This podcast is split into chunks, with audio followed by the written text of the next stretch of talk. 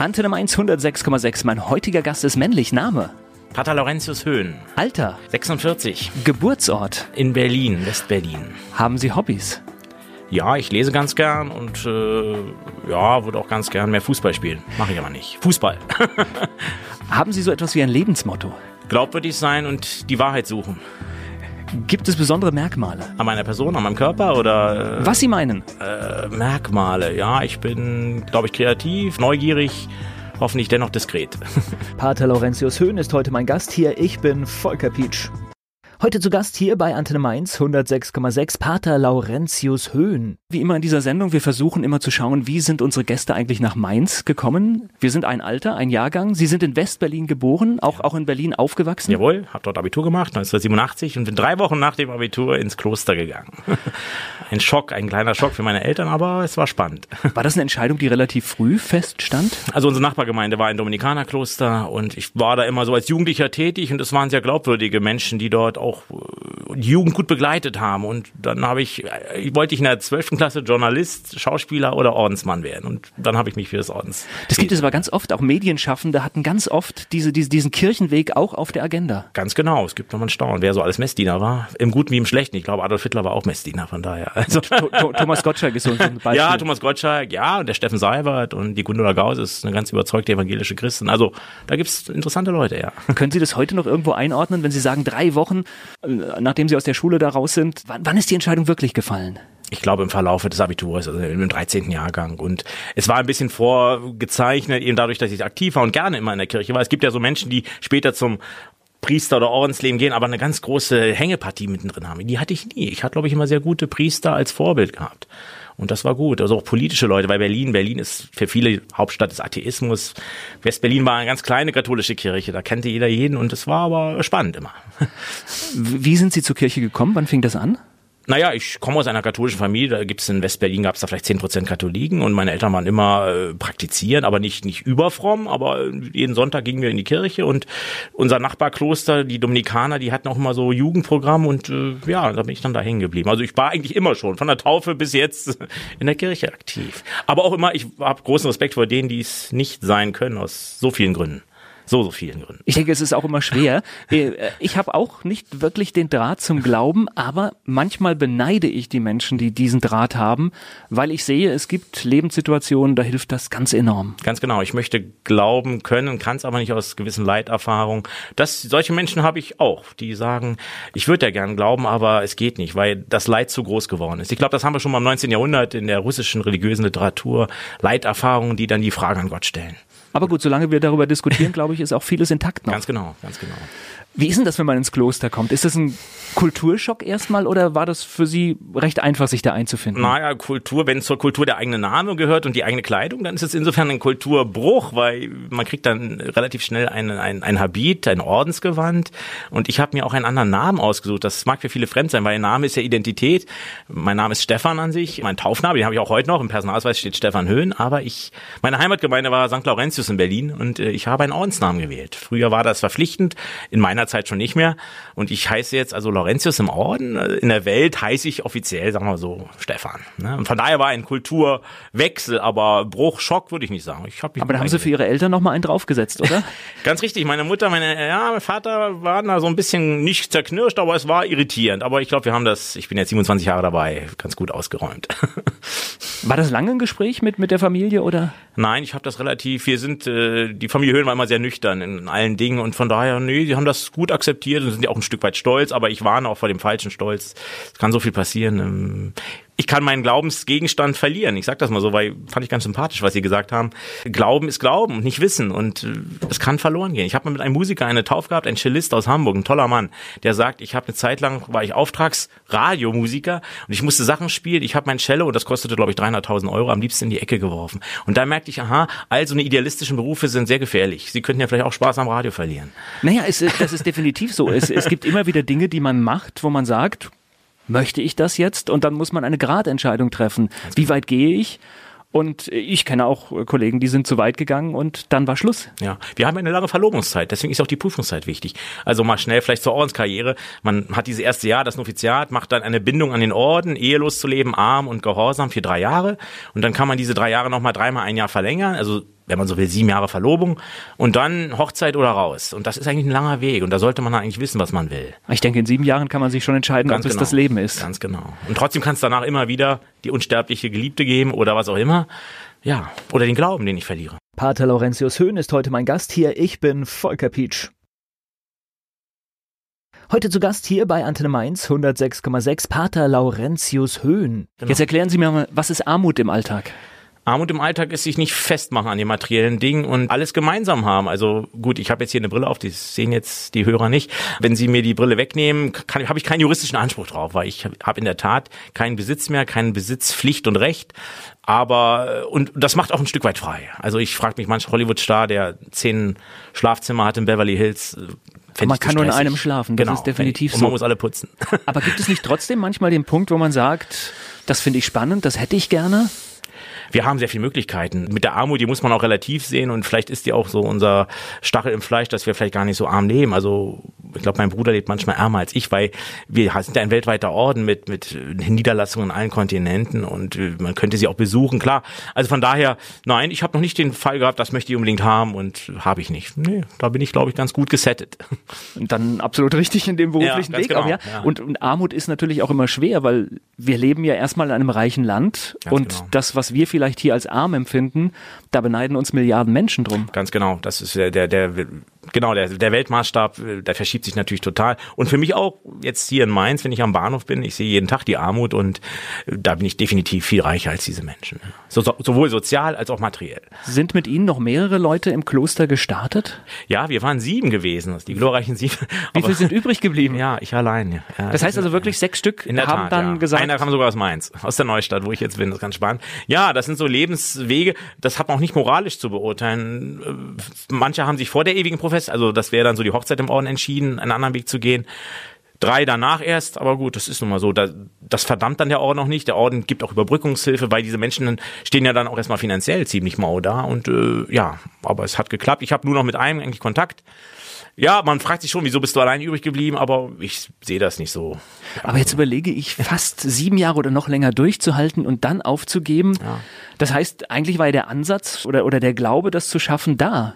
Richtig, und ich weiß auch nicht, ob die, die ausgetreten sind, auch alle wieder glücklich geworden sind. Manche gehen dann schnell eine andere Lebensform ein, meinetwegen heiraten oder so. Und man hört oft, dass bei Menschen, die den Orden verlassen, nach längerer Zeit auch diese zweite Lebensform dann nicht gut gelingt. Weil man vielleicht so ein bisschen auch entfremdet ist Gut, die praktischen Dinge, die kann man wieder lernen oder dass man kochen lernt oder bügeln oder, oder Wäsche waschen. Aber also gemischte Dinge, ich glaube, Kloster formt. Kleider machen Leute. Der Spruch ist nicht so ganz falsch. Da ist was dran. Und sieben Jahre, sag ich mal, aus der weltlichen Welt raus, ist eine lange Zeit heute. Ja. Da passiert so viel, verändert sich so viel. Wobei, was ist Welt? Kloster ja, ist auch Welt. Ich glaube, wir, wir, wir haben manchmal auch so ein, also ganz interessant, als ich so als Student Klosterführung gemacht habe, ich bin ja nicht immer in Mainz gewesen, waren oft die Fragen von Kindern und Schülern, habt ihr Fernseher oder dürft ihr auch mal einen Alkohol trinken? Da merkt man, man, die sind so von Namen der Rose geprägt, was natürlich ein interessanter Film ist, aber wir sind nicht mehr Mittelalter. Sie werden staunen, wie modern Dominikaner leben. Die philippinischen Dominikaner machen Radio und Fernsehen. Das ist, die sind ihre Kollegen. aber klären wir das gleich. Das heißt, Sie können Fernsehen gucken? Aber ja. Und Sie können Alkohol trinken? Ich kann. Ich selbst trinke aus persönlichen Gründen nicht so. Ich trinke nur im Dienst, sage ich immer. Ich trinke nur, weil in katholischem Verständnis ist natürlich chemisch äh, in der Messe der Wein der Wein, aber er ist für uns das Blut Christi. Also in der Tat kann ich sagen, ich bin einer, der nur im Dienst trinkt. Das klingt etwas skurril, aber es ist so. Aber nochmal zurück, aber ich glaube, wenn jemand dann doch sagt, äh, das ist nicht mein Weg, ist es, glaube ich, aber besser, als wenn er im Kloster unglücklich wird. Ja, dann wird er zum schlechten Gewissen für alle, die, die da mit ihm leben. Denn wir, wir sind natürlich keine riesen Freundesgemeinschaft, aber wir, wir sind eine Lebensgemeinschaft und äh, man kriegt das schon mit, wenn einer immer durchhängt und auch depressiv wird oder so.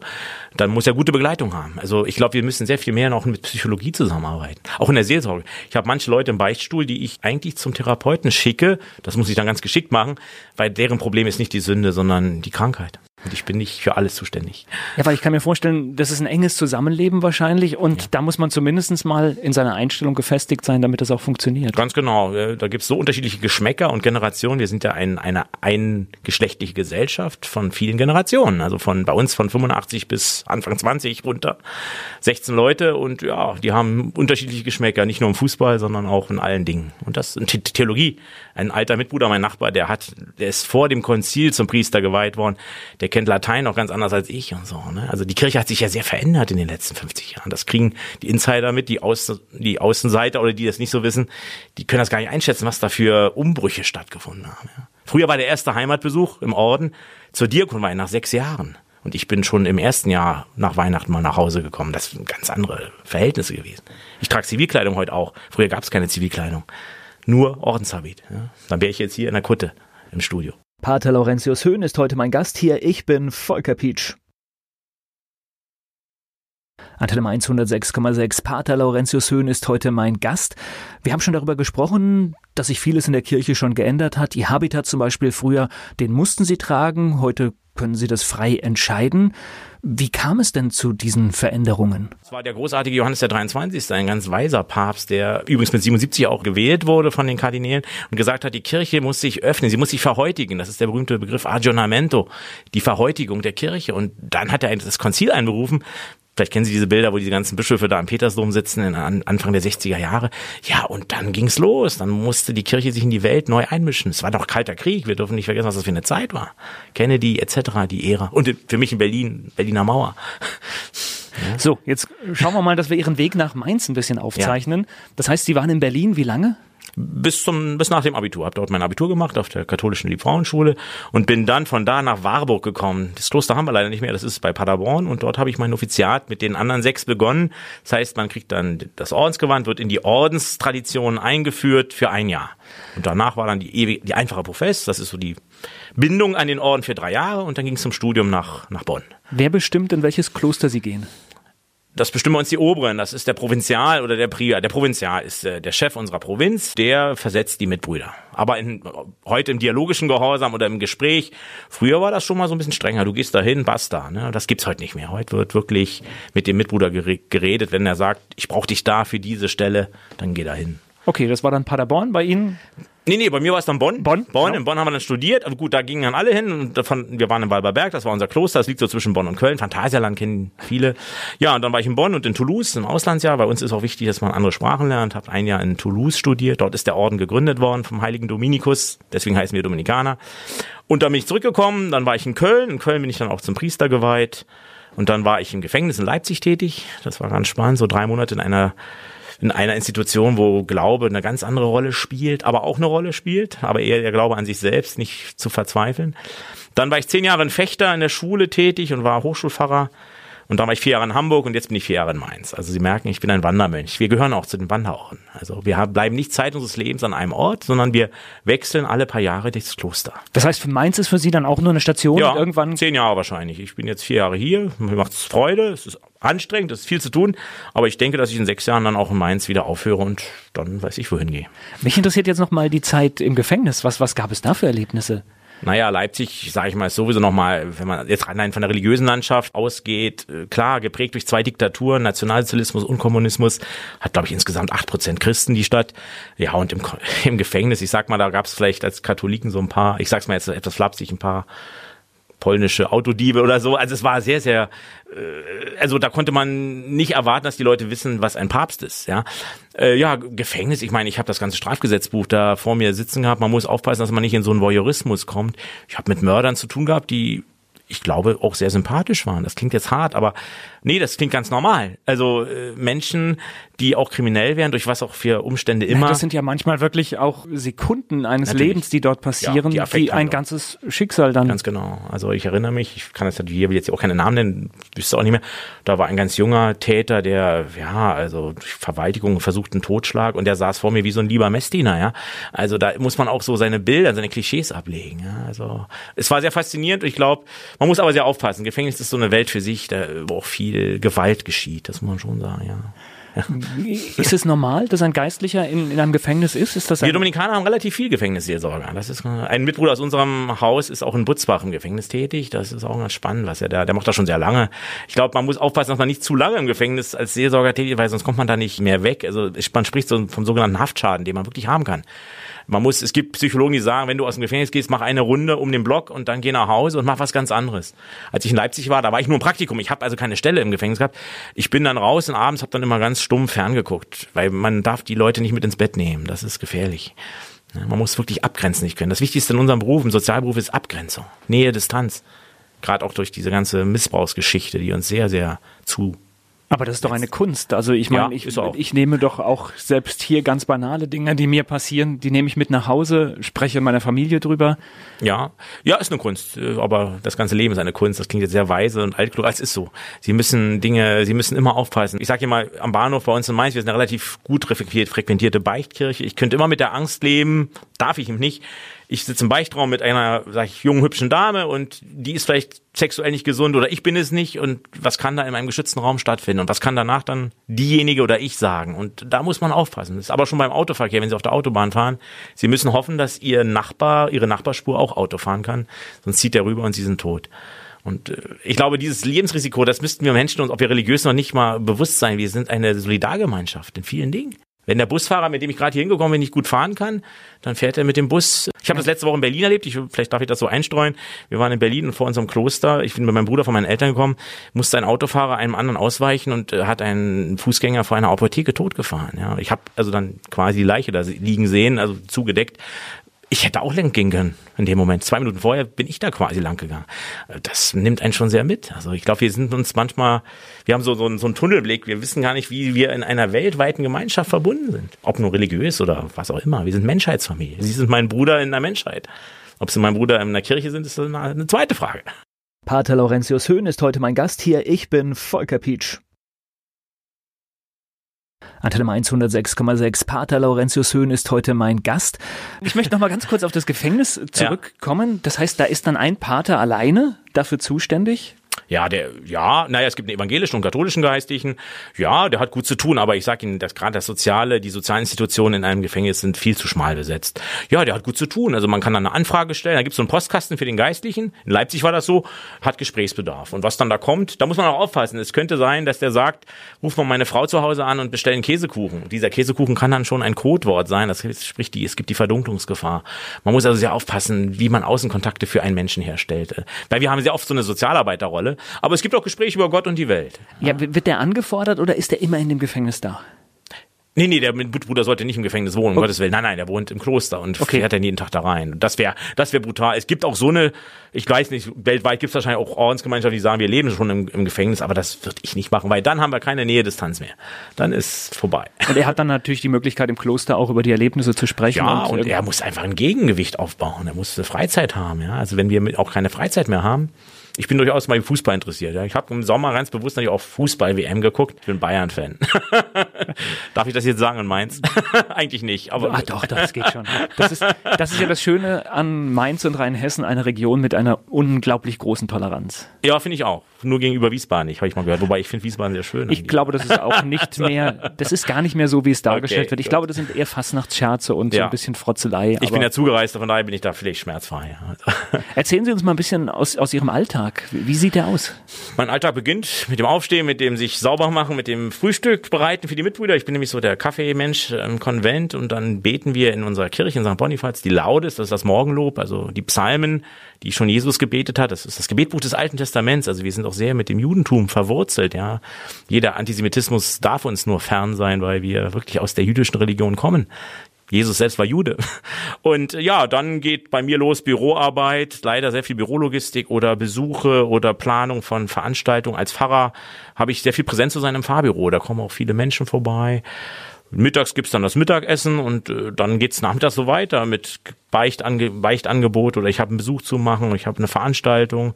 Abends um 18 Uhr ist die Eucharistiefeier, die Messe, danach das Abendgebet und dann ist meistens abends auch noch was. Also der Tag ist gut gefüllt. Das hört sich nach einem richtig stressigen Arbeitstag Ja, ja, Stress, der gut, ich glaube, wir benutzen sehr viel das Wort Stress, aber Sie haben recht, der Advent ist der besinnungsloseste Teil des, des Jahres eigentlich. Wo ist denn das Kloster hier? Das Kloster ist spannend, ja, das Kloster war wirklich früher an der Bobstraße am Bonifatius an der Kirche dran, aber wir sind dann zu viele geworden, weil wir das Studentat hier haben. Wir wohnen jetzt in der Gartenfeldstraße, also die ist die Parallelstraße zur Bobstraße. Und das ist eine sehr religiöse Straße, weil gegenüber von uns ist die freireligiöse Gemeinde und in der Straße ist auch noch das äh, Gemeindehaus der Christus, der evangelischen Christuskirche. Von daher sind wir eigentlich so eine religiöse Straße da. Das, das ist so eine richtige Boomregion von Mainz, in ja, der Sie gerade. Ja, Sie sprechen wahrscheinlich auf den berühmten Gartenfeldplatz an, der sich sehr gewandelt hat. Ja, in der Tat ist richtig so ein Innenviertel geworden mit teureren Wohnungen. Ja, es ziehen auch wieder Familien hin und äh, dann kommt ja auch noch jetzt demnächst Zollhafen und so die Bebauung. Also ich glaube, die Neustadt hat auch eine eine liebenswerte Art. Sie ist multikulti, multireligiös. Wir haben die Synagoge, wir haben Moscheen, wir haben eine buddhistische WG, glaube ich, gibt's. Also und auch veganisches Restaurant jetzt. Also da gibt's ganz interessante Sachen. Ist übrigens sehr gut, war ich schon mal. Ja, die sind das mögen wir. Ganz liebe Leute auch. Die grüßt die immer. Ich kenne, wir, man sieht ja so die Nachbarschaft und jeden Tag. Die sehen uns ja auch mit unserer Kutte und sind da eigentlich immer ganz lieb. Also ich muss sagen, finde das toll. Die Leute sind wirklich tolerant. Also ich habe noch nie irgendwie mal was ganz Heftiges gehört. Das würde ich jetzt hier im Radio auch gar nicht sagen, aber ich habe einmal habe ich schon so einen richtigen fetten Begriff abgekriegt, aber wollen Sie ihn hören? Ja, ich, ich, natürlich, ja. ja. Kinderficker. Also das war so die Zeit, wo dieser sexuelle Missbrauch mit Kirche sehr stark Thema war. Das ist ja vor vier Jahren in Berlin rausgekommen, als der Jesuitenpater selbst gesagt hat, hört mal, da gab es große Probleme bei uns in der Kirche, in der Schule. Aber ich sag Ihnen mal, von den Zahlen her wird das wahrscheinlich in der Kirche sehr wenig sein. Der meiste Missbrauch geschieht wahrscheinlich in Familien. Das können Sie ja mal als Recherche fahren. Der meiste sexuelle Missbrauch geschieht in Familienstrukturen. Oder, ja, wir müssen ja nur auf andere Beispiele schauen. Genau. Die Odenwaldschule wäre genau. ja, sag ich mal, das da extreme Gegenbeispiel. Ja, ja. Aber ich sag mal so, wir haben natürlich eine höhere Fallhöhe, weil wir eine ethische Institution sind. Und da müssen wir natürlich, aber unser Kardinal, der Bischof Lehmann, ist da sehr, sehr äh, wachsam. Und heute ist das ja auch so, wenn da irgendein Verdacht vorkommt, wird der Mann sofort aussortiert. Das, da sind wir sehr, sehr streng. Ich finde, da sollten wir alle viel klarer sein. Äh, genau. Missbrauch ist niemals richtig, egal Absolut. wer es macht. Absolut. Und, äh, wir sind natürlich in einer sexualisierten Gesellschaft jetzt. Das ist nun mal so. Das ist ja auch spannend. Also da können wir uns gar nicht, ich glaube, das ist der Kontext unserer, unserer Theologie und unserer, unserer Arbeit, ja. Das merke ich am Bahnhof, was, da kommt das Leben auf mich zu und mit dem Leben habe ich umzugehen. Ne? Nicht immer sympathisch, aber ja, also ich, ich habe da gar keine Angst, dass unsere Kirche leerer wird oder mein Gott, dass die Leute nicht mehr so fromm sind. Am Anfang war die Kirche auch nicht voll. Das war ja eine kleine Gruppe. Pater Laurentius Höhn ist heute mein Gast hier. Ich bin Volker Pietsch. Antenne Mainz 106,6. Pater Laurentius Höhn ist heute mein Gast. Apropos Kirche vollkriegen, Sie haben eine große Kirche. Ganz genau. Ich glaube, wir passen, bei uns passen 600 bis 700 Leute rein und äh, ja, mal richtig voll ist Heiligabend, weil wir recht früh äh, für die Leute sehr beliebte Christmette um 17 Uhr haben. Das ist, glaube ich, passt ganz gut dann so ins normale Feiertagsprogramm. Und äh, wir haben die kroatische Gemeinde bei uns, die haben auch relativ guten Besuch. Ja, man kriegt sie nicht immer voll, eigentlich eher selten, aber äh, wir haben ganz, ganz guten Kirchbesuch. Wir haben drei Messen am Sonntag und jeden Abend eine Messe. Ja, und wir haben Konzerte und Kulturprogramm und aber unser, ein Schwerpunkt ist auch die Arbeit, die sogenannte Sozialpastoral die Arbeit mit armen Menschen, die am Rande sind. Und ich denke, ein ganz großes neues Thema für uns, für ganz Mainz, nicht nur für die Religion, wird die Flüchtlingsfrage sein, die Zwerchallee und all diese Dinge, wo Menschen verfolgt werden. wir dürfen nicht vergessen, das Christentum zum Beispiel ist die meistverfolgte Religion in dieser Welt. Da gibt es schlimme Sachen. Wobei auch das Christentum intolerant war. Also Religion ist nicht, ge da kann missbraucht werden. Das ist das Problem. Ich glaube, wir müssen auch lernen, dass andere Religionen in anderen Zeiträumen als wir heute denken. Ja. Das erlebe ich ganz oft, dass die noch über Kreuzzüge sprechen. Das ist aus unserem Bewusstsein natürlich völlig raus, aber natürlich war es auch nicht richtig. Ganz genau, ja. Also unser Orden, ich sage immer, an unserem Ordensgewand klebt relativ viel. Das heißt Blut. Wir, wir sind ja mit der Inquisition werden wir immer sehr stark verbunden mit Verbrennung von Hexen etc. Das stimmt, der Dominikanerorden als intellektueller Orden, ob wir das so sind, war und damit beauftragt.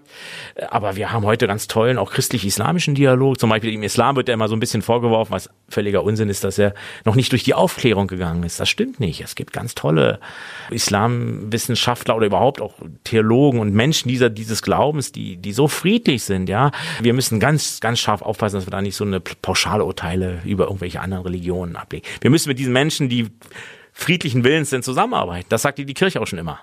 Ich ja. glaube, wir haben das wie, wie in vielen Bereichen. Es gibt einige Bereiche in den Banken, die haben gezockt und ein ganzes System genau.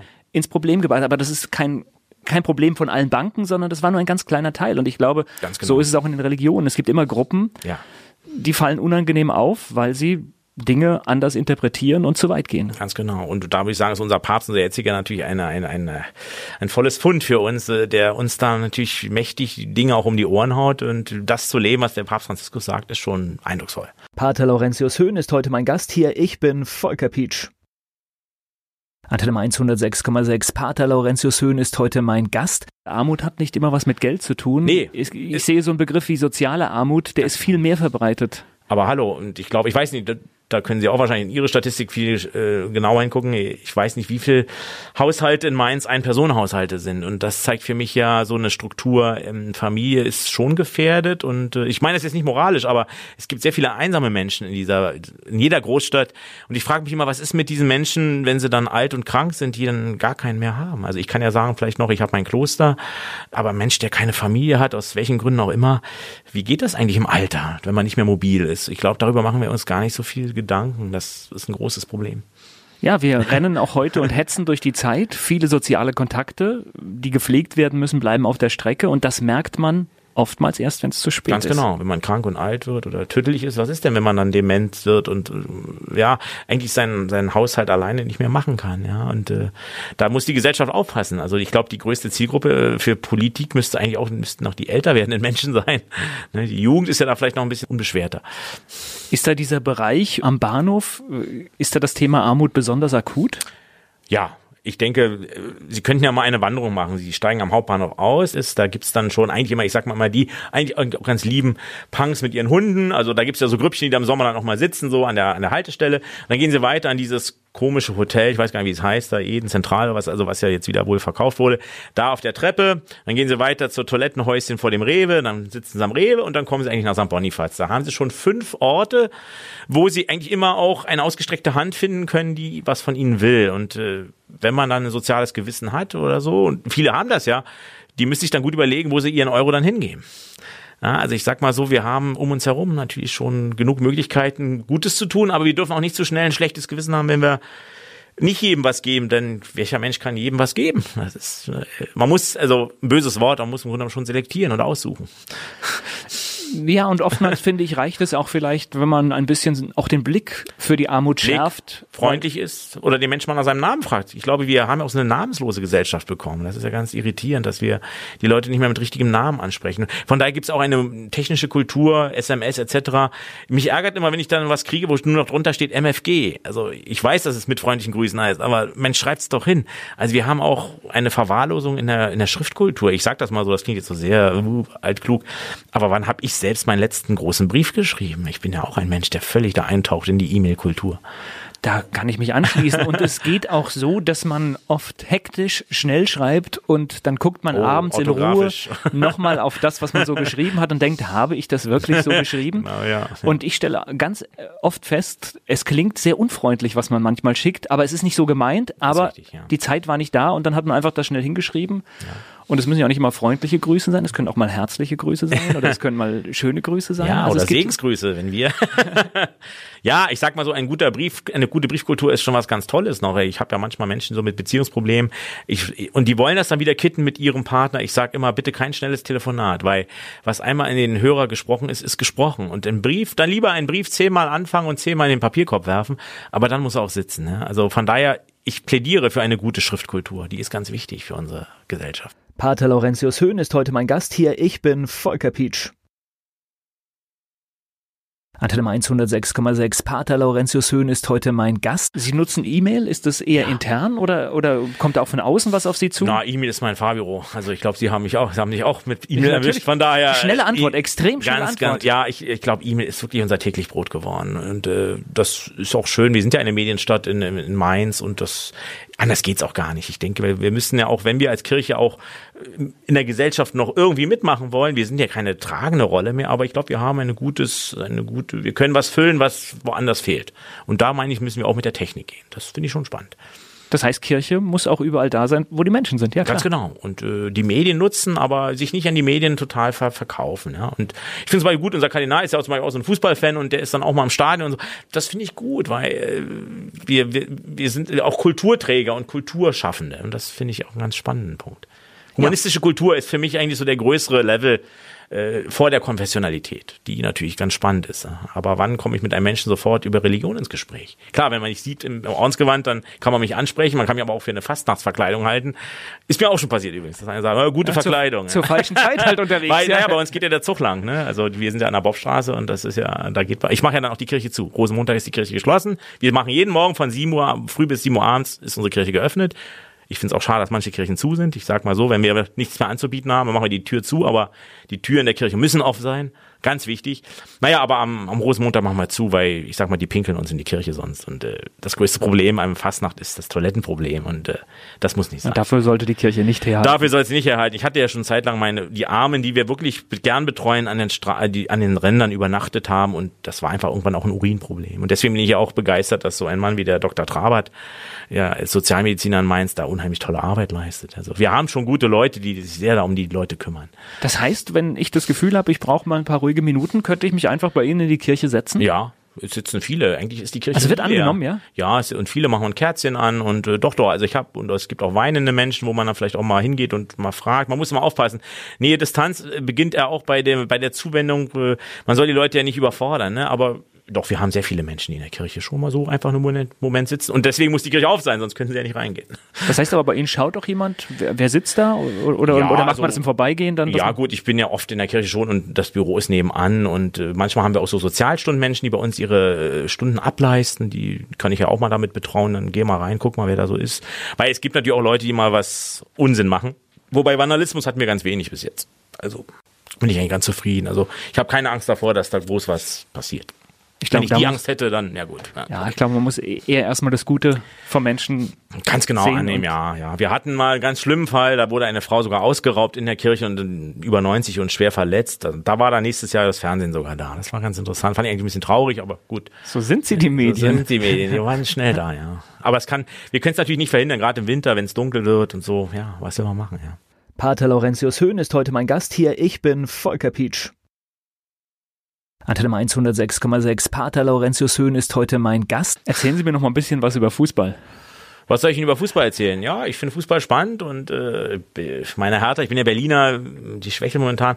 Nein, ich bin eher natürlich auch so der passive Fußballer, aber äh, früher im Studentat haben wir auch immer Fußball gespielt. Wir hatten ja viel mit den kroatischen Studenten zusammen und die, die können schon spielen. Nee, was soll ich zum Fußball sagen? Ich finde es eine spannende Sache und Sport hat sowieso sehr viel mit Religion zu tun, weil da geht es sehr viel um Bestrafung, Belohnung, Rituale. Aber ich finde, der Fußball ist schon sehr äh, kommerzialisiert worden. Ne? Und ich bin natürlich Teil des ganzen Geschehens, ja. Wissen aber, das ist das Problem überhaupt. Wenn Sie heute was einkaufen gehen, Sie gehen in einen Supermarkt und kaufen eine Tafel Schokolade, in welchen Finanzkreislauf die hineingeht und welche Wirtschaftsgeschichte damit, weltwirtschaftliche Schweinerei vielleicht damit auch geschieht, wer weiß das. Ne? Also ich glaube, das ist ein ganz spannendes Problem, wie Produkte in welchen Kreislauf hineingehen. Ich glaube, wir Theologen und Priester und Kirche müssen sehr viel mehr die Wirtschaft in den Blick nehmen. Papst Franziskus hat das auf einen Punkt gebracht. Es gibt Wirtschaft, die tötet. Das ist ein toller Satz. Der stimmt. Nee, es ist, insgesamt ist es wirklich sehr schwer, egal welches Produkt man kauft. Die Kreisläufe heute sind, dadurch, dass alles sofort weltweit vernetzt ist, wirklich sehr heftig zum Teil. Ja. Ganz genau. Und äh, ja, Fußball, ich sag mal FIFA, ich weiß. Aber merken Sie, wir sind ja Menschen, ich weiß nicht, Sie haben ja auch Ihre schnellen Beurteilungsketten wahrscheinlich im Kopf und ich auch. Zum Beispiel die FIFA und äh, die IOC und so, da denke ich immer, diese großen Markt, diese, diese Weltgeschichten da, das ist alles Mafia, sage ich mal so ganz platt und müsste das eigentlich sofort in den Beistuhl bringen und äh, bekennen, dass ich so pauschal nicht über andere Menschen urteilen darf, ja. Aber man hat den Eindruck, das ist so viel korrupt da. Es sind natürlich verschiedene Ebenen. Ich glaube, es gibt vielen Menschen einen, was weiß ich, schönen Samstagnachmittag im Stadion in Mainz. Das ist äh, gute Unterhaltung für diese Menschen. Das ist bestimmt eine schöne Auszeit für die auch. Die schauen natürlich wahrscheinlich nicht auf den kommerziellen Aspekt, der dann irgendwo drüber geordnet passiert. Ja, und es gibt ja auch schönen Sport. Ich sag mal so, tut mir leid für alle Brasilianer, aber Deutschland-Brasilien, Halbfinale war, war Weltgeschichte im Fußball. Und derjenige, der Durchfall hatte und eine halbe Stunde versäumt hat, hat viele Tore versäumt. Ich sag mal, davon lebt man noch. Das kann man dann seinen Enkeln und Kindern erzählen, aber das war einfach toller Sport. Aber trotzdem geht natürlich Brasilien. Ich weiß nicht, ob Südafrika zum Beispiel die WM vor vier Jahren viel gebracht hat. Bin ich skeptisch. Also ob ein, ein Sport, Großereignis für die Region und für das Land mehr Gerechtigkeit schafft. Peking, die Olympischen Spiele, jetzt auch Sochi. Was ist denn mit den ganzen Sportstätten, mit der Umweltzerstörung? Ich erinnere mich an einen Artikel, ich weiß nicht, äh, in welcher Zeitschrift das war, den ich gelesen habe. Ich glaube, es gibt kein sportliches Großprojekt, das nachhaltigen Vorteil für eine Region gebracht Ganz hat. genau, ganz genau. Das Und ich glaube, selbst die Olympischen Spiele in München haben für München keinen Vorteil gebracht. Gut, dazu kam natürlich nochmal diese politische Dramatik mit dem Attentat etc. Abgesehen und, und vielleicht Berlin von- 36 war noch schlimmer. Ja, klar. abgesehen vielleicht, dass, dass ein Image damit verbunden Ja, ist, dass man eine Region mal eine Zeit lang wahrnimmt, aber die meisten Sachen sind dann Ja. auch wieder weg. Und ich glaube in den USA, ich weiß nicht, jetzt, da gab es sogar so den die Politik, als die Olympischen Spiele waren, dass man dann die Obdachlosen zur Seite geschafft hat. Also man muss aufpassen. Dann, eine Stadt muss ehrlich bleiben und muss dann auch die Probleme zeigen, auch den Besuchern, den Touristen. Ne? Das finde ich ganz schlimm, wenn dann da irgendwie was ausge so ein Ghetto gebildet wird. Es gibt ja auch keinen Grund, es wegzumachen. Es ist ja Realität. Genau. Ist die Realität und ich Lebens. glaube, das kann man auch als Besucher, der dorthin geht, durchaus richtig einordnen. Ja, genau. Diesen Verstand sollten wir allen zutrauen. Pater Laurentius Höhn ist heute mein Gast hier. Ich bin Volker Pietsch. Antenne 106,6. Pater Laurentius Höhn ist heute mein Gast. Warum Bayern München? Warum Bayern München? Ich glaube, Bayern hat eine Grund Gründergeschichte, die muss irgendwie mit einem Berliner, ich glaube sogar jüdischen Kaufmann zu tun haben.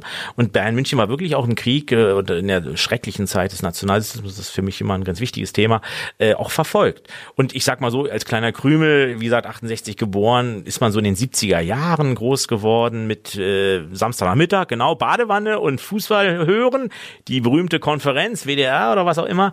Ja, und Rummenige Breitner waren, das war damals äh, die Truppe da und die Bayern waren einfach gut. Und äh, ich erinnere mich, dann spielte Hertha gegen Bayern zu Hause und ich war im Stadion, das war mein einziges Bundesligaspiel in Berlin und Hertha sagte, wir kriegen die locker hin und ja, stand nach zehn Minuten stand es 2-0 für die Bayern und Rummenigge und Breitner haben die Tore gemacht. Das war und ich bin mit ich bin mit Rummenigge irgendwie groß geworden. Ich habe heute gar nicht mehr so den Bezug zu dem Mann. Ich halte ihn vielleicht auch für einen kleinen, weiß ich nicht. Also diese Chefetage Bayern München, gut durch Uli Hoeneß, ist ja sehr geprägt. Aber es war ein super Fußballer, glaube ich. Maradona auch, aber wissen Sie, Maradona ist heute, glaube ich, auch eher eine traurige Gestalt, aber. Ja, aber Hönes ist natürlich auch echt ein schwieriger Fall, oder? Oh, Auf der einen ja. Seite jemand, der. Der könnte mal bei mir beichten gehen, das wäre gut. Naja, er hat sich ganz oft im Fernsehen äh, moralisch erhoben. Ja, ja und ist dann den eigenen Ansprüchen nicht gerecht geworden. Das ist immer, ja. ist nie gut. Wobei wir Mainzer müssen euch die Klappe halten. Er hat, glaube ich, auch Mainz mal unterstützt. ich glaube, er hat auch viel Gutes getan. Ich halte ihn auch für einen voll Vollblutmenschen, aber ich denke, ich glaube, er ist auch, ich glaube, es war ganz interessant in der Zeit, war, glaube ich, in einem Interview mit seinem Sohn, da wurde ja auch die Krankheit beschrieben. Ich meine, so Spielsucht und so, das ist eine schwere Sucht, ist auch Krankheit. Wir wissen, es gibt viele Dinge, das merke ich auch bei uns, wir haben ja viele anonyme Alkoholikergruppen. Sucht äh, und Moral kommt ja oft, das ist so eine, ja, so eine, so eine schwammige, fließende Sache. Ne? Wo beginnt Krankheit, wo hat Krankheit mit Moral zu tun und wo wird's dann auch kriminell? Ja, und dann ist immer die Frage auch, äh, kann man überhaupt alles gegeneinander aufwiegen? Wiegt genau. das eine das andere auf? Wahrscheinlich eigentlich eher nicht. Ganz genau. Und ich habe Respekt davor, dass er im Grunde gesagt hat, ich trete die Strafe an. Das fand ich schon eigentlich beachtenswert. Wobei ich glaube, es war auch der mediale Druck. Das war der mediale Druck da, ja. Aber, aber er ist ja nicht in Berufung gegangen. Ne? Aber manchmal braucht man im Leben vielleicht auch einen Schubs. Das ja. ist durchaus ja, und so ist Fußball dann weitergegangen und ich war immer dran am Fußball. Ja. Also als Fernseher, als Couch-Potato leider manchmal zu sehr. Aber jetzt stelle ich. Was meiner Figur nicht gut tut. Jetzt, jetzt stelle ich aber fest, ja. das ist ja fast eine Parallele auch zu dem Weg ins Kloster. Also etwas, dass Sie sehr treu sind. Das heißt, wenn das als Kind Ihr Verein war und es so ein bisschen wenigstens geblieben ja. ist. Also Fußball stirbt nicht aus. Also ich, ich, ich schlafe jetzt nicht in Bayern München Fanwäsche oder so, das gibt's nicht. Dürften ja. Sie auch nicht haben, oder? Äh, doch, ich weiß nicht, wenn ein Mitbruder mir das mal kaufen will. Kleiner Tipp für Weihnachten, Vater Lorenz will Bayern. Nein, nein. Aber ich habe so eine große, schöne Teetasse von Bayern München. Die finde ich ganz cool. Und das, das heißt aber, äh, Ihnen kann jemand etwas anderes schenken und das dürfen Sie annehmen? Ja, ja, ja, da bin ich ja. Also man muss aufpassen, wenn man jetzt größere Geldgeschenke ankriegt, weil die gebe ich dann schon auch ab. Also das ist schon wichtig, dass, dass äh, also wir finanzieren jetzt ja so, wir kriegen ja, ich kriege ein Gehalt vom Bischof, vom Bistum und das geht natürlich in den großen Topf. Wir sind ja sowas wie eine WG mit einer gemeinsamen Kasse. Wenn man das mal so sozial, soziologisch ausdrücken will, jetzt mal weg von der Religion. Wir sind eine große WG, wo alles in eine Kasse kommt und aus dieser Kasse wird alles finanziert. Das ist eigentlich ein ganz spannendes Prinzip. Ich glaube, viele alternative Jugendliche finden das ganz toll, ob sie dann mit der religiösen Note klarkommen. Das ist natürlich heutzutage schwieriger. Ja. Und das heißt, da wird dann auch ihr Alters Leben quasi auch mitfinanziert. Ganz genau. Wir haben dann, wir haben ein bestimmtes Budget zur Verfügung und ich muss dann die Abrechnung Ende des Monats in der Provinz abgeben und dann kriege ich das wieder auf mein Subkonto quasi aufgespeist. Subkonto bedeutet? Naja, also jeder hat schon, äh, wir haben das jetzt nicht alles so unterm Kopfkissen, sondern wir haben schon so, ein, so ein, unsere Provinz hat ein Konto und dann so unser Kloster und da gibt es dann, jeder hat dann Zugang. Also für sein kleines Kontochen, sag ich mal. Da ist aber keine Riesensummen drauf und ich sage jetzt auch keine Summen. aber alles legal. Pater Laurentius Höhn ist heute mein Gast hier. Ich bin Volker Pietsch. Antenne 106,6. Pater Laurentius Höhn ist heute mein Gast. Wir stellen in dieser Sendung immer, und das finde ich jetzt, ich, ich mache das ganz normal wie immer, ja. immer unseren Gästen elf Fragen. Okay. Mainz stellt, äh, und ja. das ist eigentlich eher so auch so Sachen. Ich bin einfach gespannt, was da rauskommt. Okay, ganz spontan, ja. Mein Lieblingsplatz in Mainz. St. Bonifaz. Fleischwurst mit Senf oder Handkäse mit Musik? Fleischwurst ohne Senf.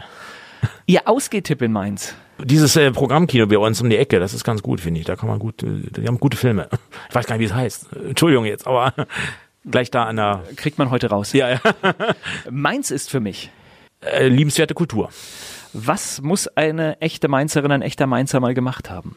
In den Dom gehen? Ein guter Tipp, ja. Der peinlichste Song in Ihrer Musiksammlung und ich nehme an, Sie haben keine. Doch, ich habe Musiksammlung. Der peinlichste ah. Song. Äh, nee, ich habe eigentlich ganz gute Musik. Was hören Sie so für Musik? Klassik, Jazz, Jacques Louzet mag ich gern. Der macht so Klassik, verjazzt. Super Typ. Wie hören Sie die Musik? Mit einem MP3-Player oder? Nee, ich habe noch, ist das jetzt schon altmodisch, so CD? Aussterbendes Medium. Haben Sie einen Spitznamen? Höni. Früher, jetzt Lauri. Fastnachtsfan oder Fastnachtsmuffel? Fastnachtsmuffel, ich habe am Rosenmontag in Berlin mein Abitur geschrieben. Mainz 05 ist für mich ein interessanter Verein, der jetzt aufpassen muss, dass er nicht runterrutscht. Welche berühmte Persönlichkeit möchten Sie mal treffen? Ludwig van Beethoven. Warum? interessanter Mann. Ich, mich hat sehr beeindruckt. Ich hatte einen guten Deutschunterricht und da gibt es das Heiligenstädter Testament. Da schreibt er, glaube ich, um 1800 rum von seinem schwindenden Gehör. Und das hat mich so, das fast ein religiöser Text so über Lebensschicksal und was hat der Mann für Musik geschrieben und aber er muss allerdings auch ein Misanthrop gewesen sein. Also ich glaube, er hat es nicht ganz einfach gehabt in seinem Leben, aber eine faszinierende Persönlichkeit und ich habe in Bonn studiert und äh, ja, Interessant, dass mir der einfiel. Ne? Ich hätte eigentlich Jesus Christus oder jemand anders sagen, aber nein, Beethoven. Was ich jetzt spannend finde, Sie haben alle Fragen beantwortet. Okay. Normalerweise, andere Gäste passen immer an irgendeine andere ah, Stelle. Ah, okay. Gut. also war völlig anders als meine, meine Erwartung. Gut. Aber ich bin in der Mainzer Kultur nicht so zu Hause, das muss ich sagen. Antenne Mainz 106,6, mein Gast heute, Pater Laurentius Höhn. Jetzt haben wir ja gerade die Weihnachtszeit hinter uns gebracht, die eigentlich besinnlich sein sollte. Ja, ich empfinde es gar nicht mehr so besinnlich. Von Weihnachtsmarkt über Weihnachtstrubel, was es da alles gibt. Ja, und jetzt haben sie, danke, das war eine Steilvorlage, weil es darf gar nicht Weihnachtsmarkt heißen. Da bin ich jetzt sehr religiös. Weihnachten ist am 25. Dezember und alles, was vorher ist, ist Advent. Es darf noch keine Weihnachtsbäume geben. Es, ich bin ich finde wichtig, dass Zeiten, geheiligte Zeiten oder, oder Rituale müssen stimmen, die müssen passend sein und das haben wir nicht mehr. Es ist pervers, wenn in Düsseldorf, glaube ich, irgendwie auch so ein Skilanglauf Anfang Dezember stattfindet, wo überhaupt kein Schnee ist. Das kann eigentlich nicht sein. Also. Naja, ich bin immer auf der Suche, das ist jetzt e e egal, ob man da irgendwie religiös geprägt ist oder nicht, aber ich versuche immer dann wirklich auch mal Ruhe zu finden in dieser Zeit äh, es misslingt aber immer richtig, mehr, weil es gibt dann Weihnachtsfeiern und es werden immer mehr. Die werden jetzt schon oft dann gesagt, ach, das schaffen wir vor Weihnachten nicht, treffen wir uns gleich Anfang des Jahres. Das heißt, es geht im Januar genauso weiter.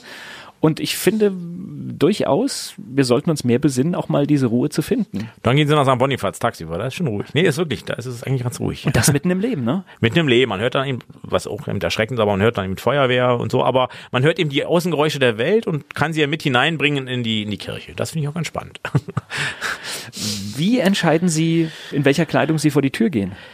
Also äh, da, wo ich wohne und wenn ich dann rübergehe nach St. Bonifaz, habe ich schon immer eigentlich den Habit an, weil die Leute dürfen mich ja auch so sehen und können mich ansprechen, die können auch mich kritisieren, da habe ich überhaupt keine Probleme mit. Aber wenn ich jetzt in Urlaub fahre oder habe jetzt irgendwie einen sehr weltlichen Termin, die Frage ist jetzt wieder, was ist Welt, dann komme ich eigentlich auch in Zivil und heute ist das Wetter ja auch nicht so dolle. Und, äh, aber ich hätte mich auch getraut, im Habit zu kommen. Das, ich bin da nicht so ängstlich, man kann auch mal angemacht werden, aber eigentlich sind die Mainzer recht freundlich, muss ich sagen. Also. Ja, ich, ich, ich habe sogar fast eigentlich damit gerechnet. Ah ja, okay. Ja, aber, aber, aber ich glaube, ich habe so. Wir machen ja kein Fernsehen.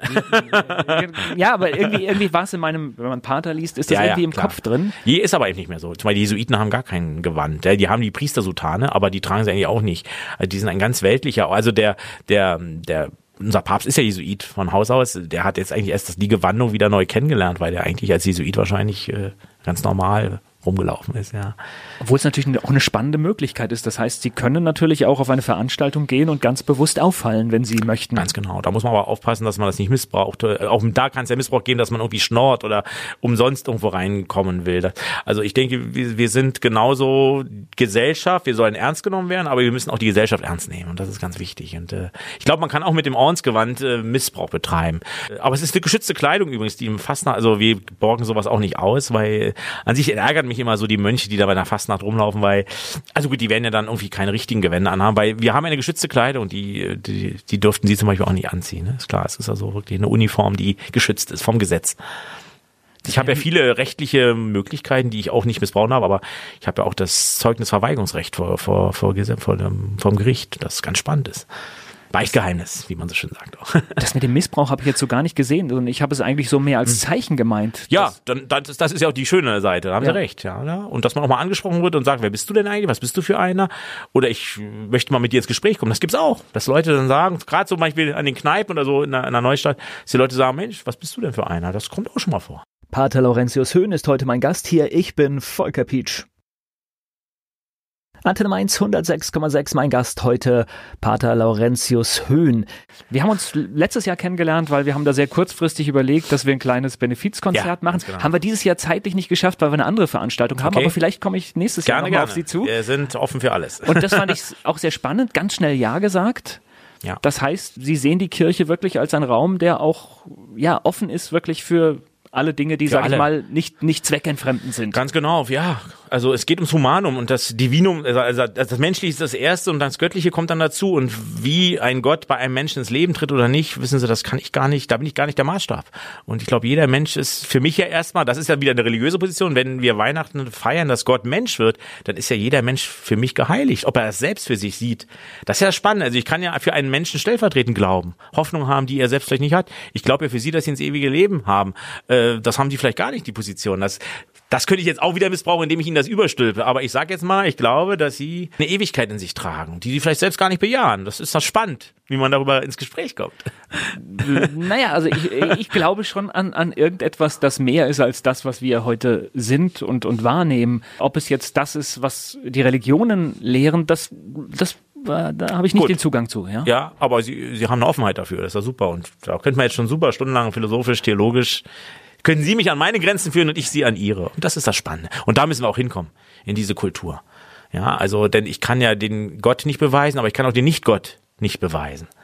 Ja, also wenn jemand sagt, gerade Schöpfung ist ein wichtiges Thema. Wir sagen eben, wir haben, da gibt's einen, der alles in Gang gesetzt hat und die anderen sagen, es hat am Anfang geknallt. Dann würden wir wieder sagen, ja, wer hat's knallen lassen? Also Sie merken, da kommt man so äh, in ja, große Diskussionen. Bei der Geschichte kommen wir nicht zum Ende. ja, ich, genau. Ja. ja, das ist spannend. Also auch das Nicht-Glauben ist ein Glauben. Ja, letzt, letztendlich, letztendlich so. ja. Und ich finde es persönlich schade, dass auch die Religionen so oft, ja, dass Kriege aus Grund von Religionen geführt ganz werden. Ganz furchtbar, ganz furchtbar, ja. Weil alle Religionen, die wir kennen, haben ja einen friedlichen Kern. Haben einen friedlichen Kern und müssten einfach sich selbst relativieren, dass sie die Wahrheit nicht voll besitzen können. Es gibt eine sehr schöne Stelle im Johannesevangelium, jetzt werde ich mal so ein bisschen kleinmissionarisch, ganz schön die Passion und äh, Pilat, Jesus steht vor Pilatus und Pilatus fragt Jesus, was ist Wahrheit? Und an der Stelle gibt ja Jesus keine Antwort. Gut, das mag jetzt komponiert sein vom Evangelisten Johannes, ist es auch, aber es ist eine spann ganz spannende Stelle, dass diese Antwort da nicht kommt an der Stelle. Und das finde ich eigentlich ganz faszinierend. Ja, weil es ganz viele Wahrheiten ja, gibt. Ja, ja, vielleicht, vielleicht auch nicht, weiß ich nicht. Pater Laurentius Höhn ist heute mein Gast hier. Ich bin Volker Pietsch. Antenne Mainz 106,6, mein Gast heute, Pater Laurentius Höhn. Wenn Sie im Beichtstuhl, das haben Sie ja auch schon angesprochen, sitzen, dann hören Sie ja, glaube ich, zum Teil auch ganz schlimme Dinge. Sie ja. haben schon das Wort Zeugnisverweigerungs. Ja, ja. Recht gen ja, Beichtgeheimnis ist absolut wichtig, ja, wenn ich das missbrauche, um Gottes Willen. Ja. Aber ich erlebe viele Sachen, ja, es gibt sehr viele, auch wurden, traumatisierte Sachen. Ja. Wurden Ihnen da schon Dinge gesagt, wo Sie eigentlich sagen, da müsste ich eigentlich zur Polizei gehen? Mm, so grenzwertig, ja, aber mache ich nicht. Geht, geht nicht, darf ich auch nicht. Da muss man aber mit sich klarkommen. Ja, muss man sich, ja, ja, aber das ist absolut, Beichtraum ist absolute Tabuzone. Das ist auch ganz wichtig. Und wenn man das nicht lernt als Seelsorger, dass das ein geschützter Rahmen für beide Seiten ist, für, für mich und für den, der da kommt, der mit einer großen Not kommt. Also wenn der Beichtraum nicht mehr tabu ist, dann weiß ich nicht, dann haben wir ja die letzte Tabuzone eben abgeschafft. Ja, es ist ja schon schlimm genug, dass die Leute in die Talkshows und Fernsehen gehen und den größten Schwachsinn von sich erzählen. Und hier, und der Beichtraum soll ja dann sein, eine Möglichkeit, wo dem Menschen geholfen wird, wo er nicht klein gemacht wird. Das ist ja das Problem, dass Beichtstuhl vielleicht wirklich auch früher eine, eine falsche, eine Moral hineingeprügelt hat. Lesen Sie mal Günter Grass, die Blechtrommel, da gibt es eine sehr schöne Beichtszene. Ja, weil der war hoffnungslos katholisch, der Günter Grass, und der verarbeitet da, glaube ich, auch seine Erfahrungen mit der Kirche. Wobei ich Ihnen sagen muss, wenn jemand in die Talkshow geht und dort äh, über Dinge spricht, dann ja. weiß ich zumindestens, es gibt noch eine Redaktion, die über das ganz Schlimmste wacht. Ja, das ist ja dann Ihr Metier, klar. Das müssen, richtig, ja, haben Sie recht. Ja, ja. Viel mehr Angst macht mir der Zugang, äh, den Menschen über Facebook nutzen, ja. wo sie Dinge erzählen, die dort nicht hingehören. Erstmal das und ich glaube auch diese ganze Mobbing-Geschichten, die so ins, in, in die sozialen Netzwerke gehen, wo ja Leute in den Selbstmord getrieben werden und so, das ist das Schlimme. Ich denke, wir müssen, also ich war eine Zeit lang jetzt Öffentlichkeitskommission unserer Provinz, wir haben viel darüber nachgedacht, was ist eigentlich Öffentlichkeit und wo hat Öffentlichkeit auch ihre Grenzen und wir müssen echt aufpassen, dass wir da die Menschen schützen. Wir brauchen, jeder Mensch braucht, ob er religiös ist oder nicht, quasi einen Beichtraum. Das kann die Badewanne zu Hause sein oder die Küche und es muss ein Meter, ich wünsche jedem Menschen einen Menschen, dem man was anvertrauen kann und es bleibt wirklich bei diesem Menschen. Und ich bin mir nicht so sicher, ob jeder Mensch so einen Menschen hat. Das ist das, das ist die Tragik unserer, unserer Zeit. Da bin ich mir sogar sehr unsicher. ja. Da stimme ich Ihnen. Ja, also es, man hat nicht lauter beste Freunde. Ich fand es mal spannend, wenn man früher so mit Schülern gesagt, die sagen, ja, das ist meine beste Freundin und das. Aber ich sage, ja, wer ist denn nun die beste Freundin? Es gibt ja nur eine beste Freundin. Ist ja ein Superlativ. Ja, also wir müssen mit dem Begriff der Freundschaft auch äh, ganz vorsichtig sein. Ich habe nicht, ich habe keine Freunde im Orden. Das klingt jetzt sehr hart, aber ich mag meine Mitbrüder, aber richtig Freunde im Orden habe ich wenige man hat, glaube ich, auch nicht viele gute Freunde. Na, letztendlich ist es ja auch ein Arbeitsplatz. Das heißt, Ganz ich bin genau. ja auch nicht mit jedem befreundet, mit dem ich zusammenarbeite. Ganz genau. Ja, es ist schon mehr, wir sind schon eine Lebensgemeinschaft, aber äh, wissen Sie, was in Familien so abgeht. Also ich erlebe manchmal Beerdigungen, wo Familie, also der Tod versöhnt auch nicht immer. Es gibt da manchmal Beerdigungskulturen oder ich erlebe Familienangehörige, die schon, ich weiß schon, warum die so getrennt voneinander stehen und das, das kann man dann auch bei einer Beerdigung nicht kitten. Da muss man ihn würdig beerdigen und das Ritual pflegen. Mehr geht da nicht in dem Moment. Ist tragisch, aber ist so. Gut, ich finde, man muss aber auch, wenn ein so großer Bruch war, äh, man ja. muss da nicht zu diesem Termin dann nee, krampfhaft. Den kann man nicht kitten. Nein, nein, den kann man nicht kitten. Das ist dann manchmal auch im Leben ja. so. Also von Eisen Beerdigung etwas sehr Authentisches. das ist richtig, ja. Wie oft kommen denn Menschen zum Beichten? Wird das, wird das viel genutzt? Naja, wir haben eigentlich jeden Tag außer Mittwoch und Sonntag Beichtgelegenheit, so zwei Stunden. Und ja, ich würde sagen, es kommen so in der Woche, ja, 15 bis 20 insgesamt jetzt die ganze Quote. In den geprägten Zeiten, Advent und Fastenzeit etwas mehr. Ja, also ich glaube, es ist wichtig, dass das Angebot da ist. Es könnten mehr sein, aber es, wir sind eine gute Adresse, weil es gibt, glaube ich, nur die Karmeliterkirche, den Dom und wir in der Stadt Mainz. Die das Na, für mich hört sich das erstmal nach einem viel genutzten ja, Angebot an. Ja, ja. Es kommt. Und, und es muss ja nicht immer Beichte sein. Es gibt auch das seelsorgliche Gespräch, die Not, was auch immer. Ja.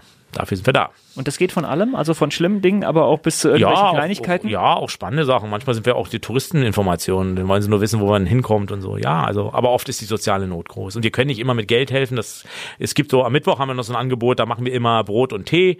Da gibt's eine Stunde, wo man bei uns Stullen kriegen kann. Also der Berliner sagt Stulle und, und einen Tee. Und wir machen dieses Angebot, was wir Heiligabend machen, auch äh, jeden zweiten Sonntag im Monat. Da gibt's bei uns 12.30 Uhr warmes Mittagessen. Und das ist am Sonntag toll mit den Ehrenamtlichen, super, dass sie das machen. Ein Drei-Gänge-Menü, das ist nicht selbstverständlich. Ich möchte jetzt, möchte jetzt hier kein Fass aufmachen, ja. nicht immer mit Geld helfen. Das heißt aber, Sie können manchmal mit Geld helfen. Ja, es gibt natürlich eine, eine Caritas-Kasse, aber ich sag mal so, wir sind nun nicht auch nicht die reichste Gegend von Mainz und von daher bin ich immer dankbar, wenn ich auch Spenden kriege, die ich für sowas verwenden kann. Ja. Es gibt aber gute auch weltliche Institutionen. Deswegen müssen wir uns mehr vernetzen. Also ich glaube, wenn die Neustadt lebenswert sein soll, dann haben ja auch die Geschäfte und die Le Geschäftsleute ein soziales Gewissen und vielleicht können wir mit denen zusammenarbeiten. Das machen wir ja auch. Ne? Also da habe ich schon so Kontakte geknüpft. Dann machen wir nächstes Jahr mal ein richtig großes Konzert, ja, das dass wirklich super. was übrig bleibt. Super, ja? das wäre super. Nee, wirklich, weil das ist äh, wichtig. Ich glaube, die, die soziale Not, äh, die soziale Schere wird in Mainz auch immer größer und die Stadt Mainz ist nicht reich, das glaube ich schon. Also wenn sie, ich weiß nicht, ob sie den Bürgermeister Ebeling schon mal hier hatten, dass, ja, klar. Äh, der wird, weiß nicht, ob er was anderes sagt, aber es gibt eine große Not. Und gerade zum Beispiel das Hotel da vorne am Bahnhof, das ist mir echt, ich weiß nicht, was da mal geschieht, aber ist auch kein schöner Platz für Mainz. Wenn man aus dem Bahnhof kommt, finde ich, hat unsere Stadt, müsste da ein bisschen aufräumen. Also aufräumen im Sinne, es müsste irgendwie netter sein. Naja, das Problem ist äh, die hohe Verschuldung, das fehlende Geld ja. und es beginnt immer bei der Kultur. Ja. Und das ist einfach immer so der Anfang äh, für viele Dinge. Wenn bei Kultur gespart wird, das merkt man dann einige Jahre später in vielen Lebensbereichen. Also ich hatte ja den Kulturbürgermeister Deutschlands jetzt gehabt, wie der Berliner Wovereit, der hat da sehr viel gemacht, aber das kostet Geld natürlich. Und äh, ich weiß nicht, ob das dann am Flughafen fehlt oder wo auch immer. Aber es ist ein Thema, da, jetzt, da können ich jetzt stundenlang drüber reden. Auf der anderen Seite haben die kein Fluglärmproblem. das weiß ich nicht. Also wir haben ja noch, Tegel geht ja noch und Schönefeld geht auch noch. Und ja, es ist eigentlich ein Desaster, oder? Aber Kirche hat auch ihre Desaster, von daher. Pater Laurentius Höhn ist heute mein Gast hier. Ich bin Volker Pietsch. Antenne Mainz 106,6, mein Gast heute, Pater Laurentius Höhn. Was ich spannend finde, die vielen Stationen, die Sie genommen haben in Ihrem Leben, äh, das Berliner ist aber auch fest drin, ne? Ja, ja, ich, ich hoffe, dass ich nicht zu sehr dialektal klinge hier heute.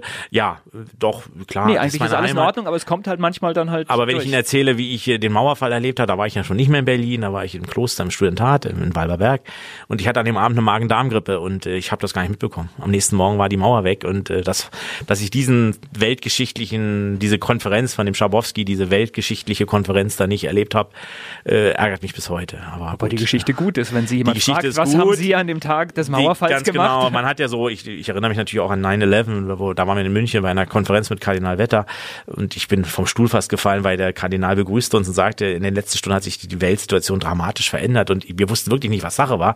Und dann haben wir erst erfahren mit diesem schrecklichen Angriff und äh, wir hatten auch unsere, normal, unsere normale Konferenz. Machen Sie mal eine normale Konferenz und nebenbei guckt alle Welt fern und sieht diese den Einsturz der Twin Towers und, und diese diesen Massenmord, ja, furchtbar, der dann leider wieder falsche Konsequenzen hatte, finde ich, für die Weltpolitik, auch von Seiten der USA. Wenn ich das so kritisch sagen darf. Ja, die, die bis heute, die bis heute Natürlich. auch. Der ärmste Trottel, der momentan rumläuft, ist wahrscheinlich der Obama, aber dafür. Der mächtigste Mann der Welt, ja. ja genau. Sie sind jetzt aktiv in der Kirche, Sie haben noch viele Jahre vor sich. Das weiß nur der Herr.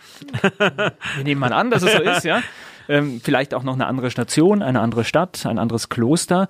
Ähm, wie beurteilen Sie die Situation der Kirche? Ist das ein zukunftsfähiges Modell? Wenn sie glaubwürdig ist, wenn sie äh, auf den Menschen zugeht und erstmal nicht sofort fragt, bist, gehst du jeden Sonntag in die Kirche, sondern sich einmischt und die soziale Not, die soziale Gerechtigkeit einfordert, den Frieden lebt, auch in den eigenen Reihen, nicht so Karrieregeilheit lebt, dann haben wir eine gute Chance, weil ich glaube, dann sind wir wirklich eine Alternative zu dem zu dem Massenangebot. Ja, ich glaube schon. Und die Leute sehen sich nach Ruhe. Wissen, es gibt Manager, die bezahlen Tausende von Euro, um an einem Wochenende in ein Kloster zu gehen. Das ist doch irre. Das gibt's doch, wo gibt's denn sowas? Oder Anselm Grün, der Benediktiner, der rennt doch, der war jetzt auch meins wieder. Das ist doch Wahnsinn. Das, es, es zieht ja schon. Nur ich glaube, wir haben manchmal eine schlechte Pädagogik und äh, da müssten wir noch ein bisschen mehr positiv vorankommen. Aber es gibt ja trotzdem immer noch Menschen, die austreten, die ja. sich abwenden. Aber ja. ich glaube, die wenden sich nur wegen bestimmten Dingen ab und gar nicht gegen die ganze Einrichtung. Ja, und ja, ich sag mal so, und, und die 2000-jährige Geschichte der Kirche ist natürlich, das ist so ein Schlachtschiff, was sich mühsam bewegt und ja, die Stellung der Frau. Ich rede jetzt auch, wir reden jetzt hier als zwei Männer. Ich kann das verstehen, dass Frauen zum Beispiel sich schon sehr enttäuscht abgewandt haben, weil Frauen haben nicht die gleiche Berufschance, Gleichheit in der katholischen Kirche wie Männer.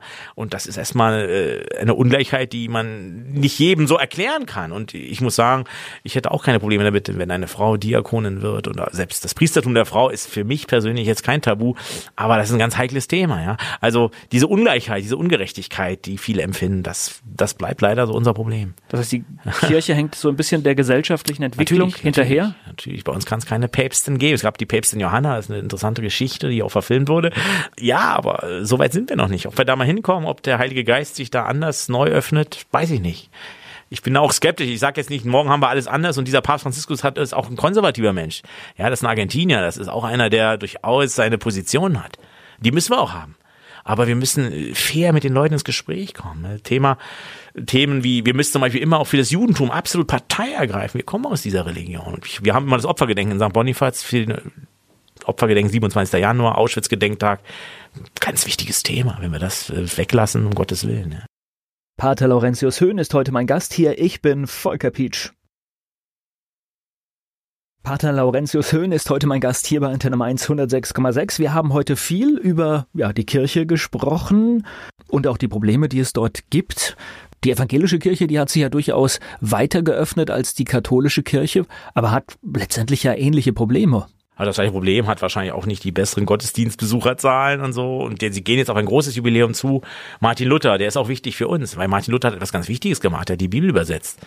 Wie viele Menschen konnten früher die Bibel gar nicht lesen? Jetzt sind wir wieder bei der Lesekultur. Ne? Es ist ganz wichtig, dass Menschen Zugang zur Bildung haben und überhaupt erstmal das Wort Gottes lesen können. Ja, und da war Luther super wichtig. Und ich muss sagen, also jetzt als jemand, also ich war evangelisch und ähm, Sehen Sie, jetzt würde ich sagen, Sie sind evangelisch. Ja, ich war, ich, ich, oder so, ja. Ähm, wenn man aber die Gottesdienste vergleicht, dann bietet der katholische Gottesdienst immer die bessere Show. Ja, wenn Sie das mal so flapsig sagen, das dürfen Sie auch. Ja, klar, wir haben, glaube ich, ganz viel. Wir Rituale, wir haben Weihrauch, wir haben bunte Farben, wir haben Kerzen, wir haben schon, die evangelische Kirche hat das ja auch zum Teil. Also, aber wir Das haben Gerüche, mehr ja, Glanz, ja. mehr- da ist mehr. Und Internationalität, gerade wir in Bonifaz müssten uns eigentlich bemühen, dass wir im nächsten Jahr auch noch mehr Gottesdienste in Fremdsprache anbieten oder mit verschiedenen Sprachen. Also unser neues Gotteslob, was wir jetzt ja haben, da hat ja, gibt's ja auch andere Texte, andere Lieder und andere Sprachen. Das ist ganz wichtig, weil ich habe sehr viele Menschen aus dem Irak, aus anderen Nationen in der Neustadt, die kommen zu uns, die auch zum Teil einsam sind. Da gut. müssen wir uns öffnen, ganz Das klar. heißt, bieten Sie vielleicht auch ein Stück Heimat über die Religion? Natürlich, natürlich, ja. Und man kann auch mal einen Kurzfilm in der, in der ich habe schon mal in, in, wo ich früher war als Jugendseelsorger, habe ich einen Kurzfilm. Ich arbeite gerne mit Animationskurzfilmen als Lesung. Das kann man machen. Da gibt's ganz tolle Sachen.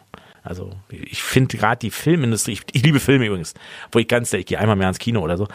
Um die Ecke find- ins Programmkino, ne? Ja, da haben wir zum Beispiel schon mit unserer Missio-Referentin, ganz toll, haben wir äh, einen, einen ägyptischen Film, der nach diesen ganzen Geschehnissen spielte, geschaut. Das war ein ganz toller Abend. Ich muss sagen, in diesem Kino, Dankeschön, die haben da mit der katholischen Kirche zusammengearbeitet. Super. Das, so kann man sich verzahnen. Man kann auch mit Radio Antenne mal zusammen was machen. Super. Sicher, also wir haben wir haben hier zum zum Bistum gleich am Anfang den den Kontakt gesucht. Hm, Wir sind auch froh, dass wir mit Dr. Sven Herget hier die die Kirchenbeiträge vom Bistum bekommen, weil Ja. das ist eine wirkliche Bereicherung Ja. und er ist auch eine Bereicherung in der Redaktion, weil er kommt immer mit ganz tollen Themenvorschlägen. Ja, ja, ja. Er sieht Dinge, weil er halt auch aus diesem kirchlichen Blick schaut, die sehen wir oft gar nicht. Ja, und unser Kardinal hat ja auch einen medialen Zugang und das ist ja auch toll. Also doch, doch, da sind wir auch dankbar. Ich muss sagen, ich finde es auch schön, dass Sie mich hier eingeladen haben. Vielen Dank. Naja, ich denke, es ist, es ist eine, eine Möglichkeit, etwas darzustellen. Und ich fand eigentlich das Spannende, als ich ihre große Kirche gesehen habe und festgestellt habe, eigentlich merkt man die gar nicht, weil die wirklich so ein bisschen untergeht. Ja, also die, glaube die Bonifatiustürme, die glaube ich damals über die Deutsche Bahn AG kamen, ich kenne die Grundgeschichte jetzt nicht, das sind die größten Türme von Mainz, glaube ich. Und da haben wir es natürlich schwer. Aber wenn man da mal reinkommt in die Kirche, dann sieht man, wie groß der Tempel doch ist. Und das ist spannend. Also es gibt so eine Außen- und Innenwahrnehmung, die völlig verschieden ist. Ja, man, man man steht vor der Kirche und denke ich jetzt, da gehen 500 Leute rein Ja, und dann ja, auf einmal ist man drin und denkt, Ja, ja, oh, wow, ja. Das mit all seinen Problemen, sie zu heizen und äh, zu putzen und so. wir wissen schon mal, es ist eine gute Akustik drin. Ja, ja, ja, es gibt viele Konzerte und, und wirklich tolle Sachen, ja, ja. Unsere Orgel ist schon gut, ist schon gut. Das war ein ganz spannendes Gespräch. Wir könnten, glaube ich, zwei oder drei Sendungen füllen. Ja, ich, gerne. Aber Gut. es ist leider nicht mehr Zeit. Ich Okay. bedanke mich, dass Sie da waren. Das hat mir sehr viel Spaß gemacht. Ja, auch. Und ich hoffe, dass wir nächstes Jahr mit einem kleinen Konzert vorbeischauen. Sehr gerne. Ja, tschüss. Danke Ihnen.